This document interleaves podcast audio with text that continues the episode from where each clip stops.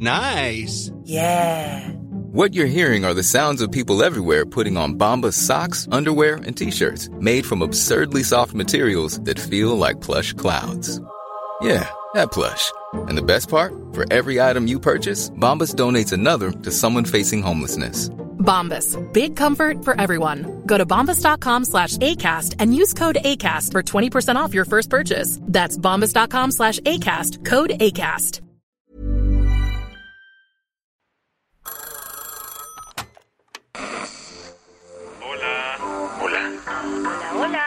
¿Estás ahí? ¿Quieres saber lo que está pasando en tu país y en el mundo en pocos minutos? Te lo cuento. Te lo cuento, te lo cuento. Antes de darte tu shot diario de noticias de hoy, te queremos contar algo. Ya puedes conseguir todos nuestros capítulos especiales en una playlist que creamos para ti aquí en Spotify. Búscala como hashtag especial TLK y asegúrate de seguirnos para estar súper al día con los episodios especiales. Y no te olvides también de seguirnos aquí en TLK Podcast para que estés siempre enterado de lo que está pasando en tu país y en el mundo. Ahora sí, vamos con la edición de hoy.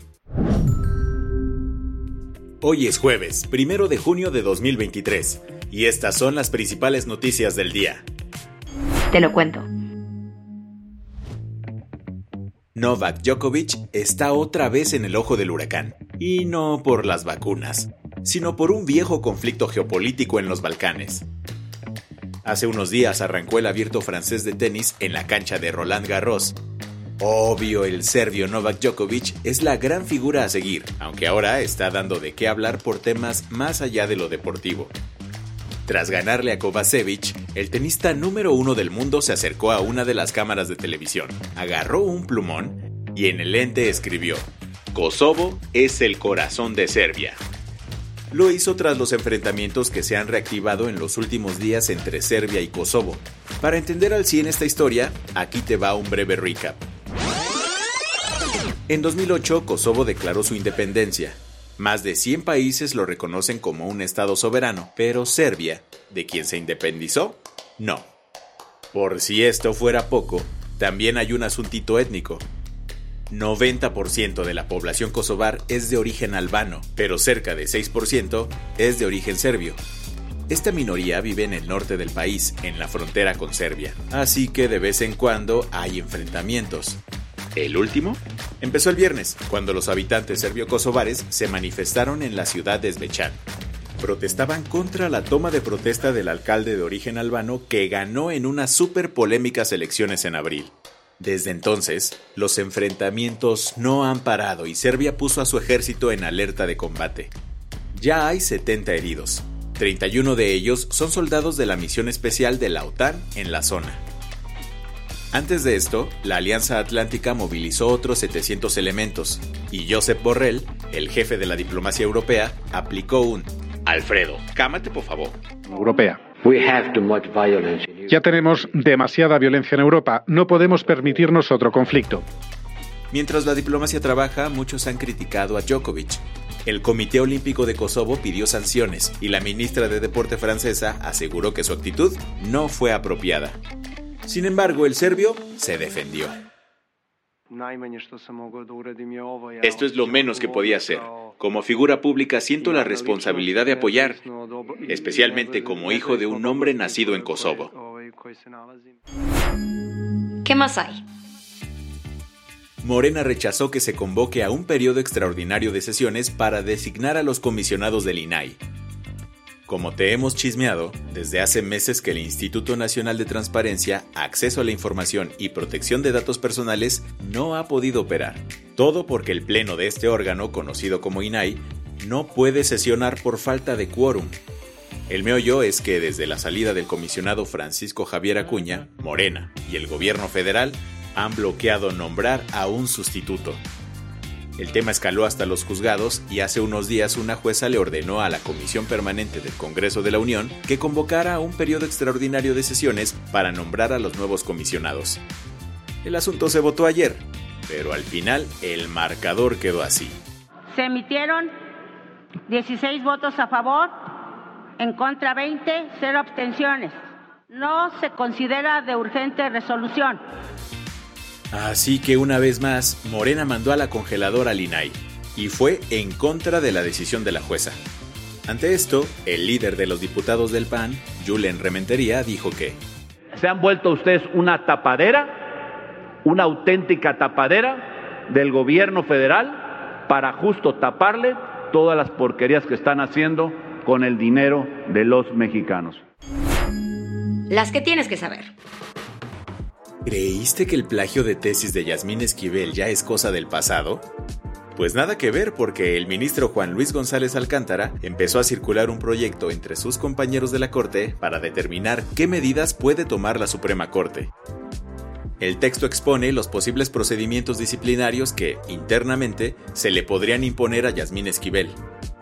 El proyecto será votado en una sesión privada en las próximas semanas. Si se obtiene la mayoría con seis votos, la Unidad General de Investigadores de Responsabilidades Administrativas deberá revisar las denuncias que, por cierto, hasta mediados de marzo sumaban 667. El miércoles una jueza dictó prisión preventiva a Sergio N. Es el presunto responsable de arrojar a un perrito a una olla de aceite hirviendo. Tristemente, el perrito llamado Scooby perdió la vida. La Secretaría de Seguridad Ciudadana informó que el presunto homicida fue detenido este martes en un domicilio de Coyoacán y trasladado al reclusorio donde ayer tuvo su primera audiencia. Sergio, un policía de la Ciudad de México, fue vinculado a proceso por el delito de maltrato animal y de ser encontrado culpable podría pasar hasta seis años en la cárcel. Los planes de Corea del Norte no salieron como esperaban, y es que este miércoles falló en su intento de colocar su primer satélite espía.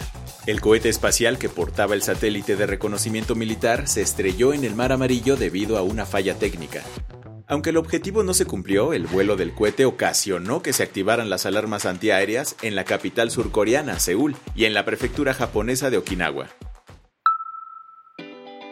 El secretario de Estado de Estados Unidos, Anthony Blinken, defendió la importancia de no cortar la línea de comunicación con China. Lo hizo después de que las cosas con Pekín se complicaran aún más. Todo porque un caza chino interceptó un avión militar estadounidense en el mar de China Meridional.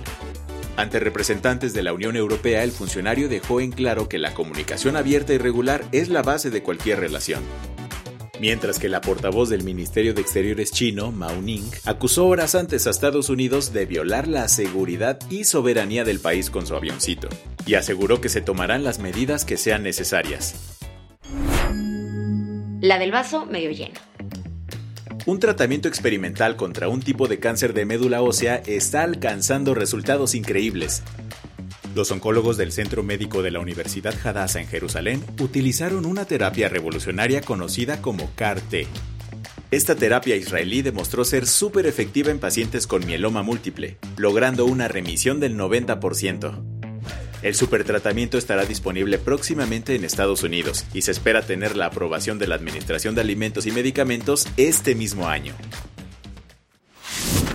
Con esto cerramos las noticias más importantes del día. Yo soy Baltasar Tercero. Gracias por acompañarnos hoy en Te lo Cuento. Nos escuchamos mañana con tu nuevo shot de Even when we're on a budget, we still deserve nice things. Quince is a place to scoop up stunning high-end goods for 50 to 80% less than similar brands. They have buttery soft cashmere sweaters starting at $50, luxurious Italian leather bags, and so much more. Plus, Quince only works with factories that use safe, ethical, and responsible manufacturing. Get the high-end goods you'll love without the high price tag with Quince. Go to quince.com/style for free shipping and 365-day returns. Noticias. Chao.